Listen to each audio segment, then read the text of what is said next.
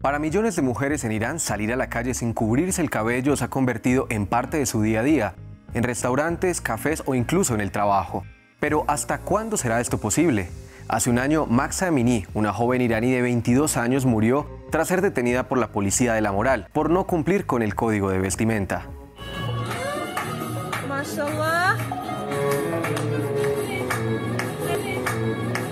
Ershad Aliyani, periodista de Los Observadores, está en permanente contacto con decenas de mujeres que viven en todo el país. Desde hace un año, ellas nos han hablado de las manifestaciones, de las jóvenes que han perdido la vida y de las nuevas libertades ganadas a pulso, al menos por ahora. Nuestro periodista habló con tres de estas mujeres iraníes para hacer un recuento de los cambios que se han producido en este último año. Tras el inicio de las protestas, esta pregunta se hizo cada vez más fuerte. ¿Por qué tengo que pedirle permiso al Estado a una ideología en la que ni siquiera creo para vivir como quiero vivir? He encontrado el valor para defender mis decisiones, a pesar de los riesgos. Desde la muerte de Max Amini ya no llevo el hijab en público. En general, la sociedad está a favor. Antes de las protestas, si uno salía en público sin el velo, la gente te miraba raro, incluso otras mujeres. Hoy en día la reacción más común es una simple sonrisa. A veces la gente dice palabras alentadoras. Hemos visto que los iraníes están dispuestos a pagar el precio que haya que pagar por apoyar a las mujeres. El dueño del café acepta que su establecimiento permanezca cerrado unos días, pero no les pide a las mujeres que se pongan el hijab. Cuando los hombres luchan así por los derechos de las mujeres es algo que demuestra que se ha producido una revolución en una sociedad machista. Aunque la policía de la moral desapareció durante las manifestaciones, policías y miembros de la milicia Basik siguen hostigando a las mujeres. También ordenan el cierre temporal de las tiendas que permiten que las mujeres entren sin usar el hijab. El Parlamento acaba de aprobar una nueva ley. Esta aumentaría la multa por no cumplir el código de vestimenta que pasaría de 1 a 3 mil euros.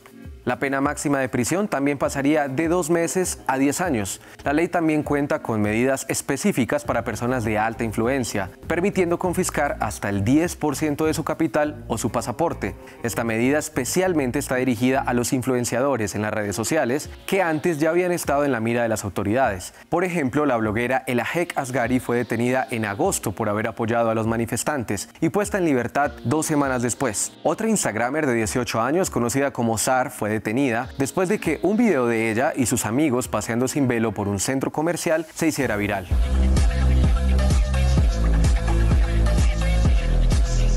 La policía a veces incluso publica videos como este cuando detiene adolescentes activos en Instagram.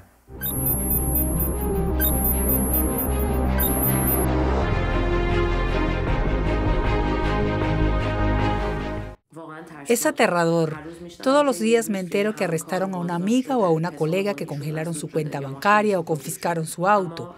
Pero me alegra que haya tantas mujeres que resisten a pesar de las amenazas y la presión del régimen. Aunque silencian a las influenciadoras digitales, no podrán perseguir a las millones de mujeres en las calles. Las autoridades iraníes han puesto en su mira incluso al creciente sector de las empresas emergentes. Las acusan de promover los valores occidentales al permitir que las mujeres no usen el hijab en el puesto de trabajo. La mayoría de las personas que trabajan en empresas emergentes apoyan las manifestaciones Mujer, Vida, Libertad. La mayoría de las mujeres que trabajan en empresas como la nuestra se niegan a usar el hijab.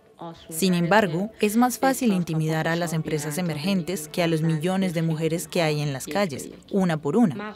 Las autoridades envían cartas amenazantes y a veces les ordenan a estas empresas que cierren sus oficinas durante unos días. Creo que eso obligará a más iraníes, especialmente a las mujeres con talento que trabajan en estas empresas, a emigrar al extranjero. Las mujeres iraníes con las que hablamos creen o al menos esperan que las manifestaciones desde la muerte de Max Amini hayan cambiado la sociedad iraní para siempre, pero afirman que aún hay mucho por hacer para poner fin al régimen teocrático que rige sus vidas y que dicen querer combatir. La guerra aún no ha terminado, pero hasta ahora hemos ganado algunas batallas. Sus acciones demuestran que el régimen está desesperado. Están deteniendo a cantantes, periodistas y profesores universitarios. A todo aquel que no pudieron hostigar el año pasado, ahora lo amenazan o detienen. Soy optimista sobre el futuro de nuestro país. Estoy muy centrada en el presente. ¿Qué puedo hacer yo? ¿Cómo puedo contribuir al éxito de las manifestaciones?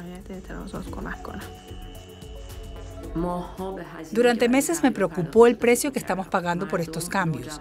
Personas, adolescentes e incluso niños que perdieron la vida.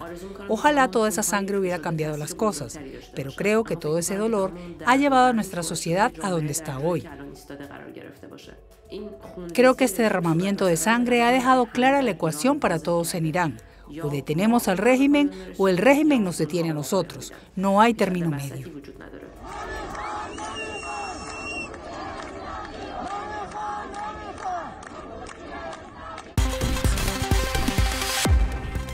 Llegamos al fin de esta edición especial, un año después de la muerte de Max Amini en Irán.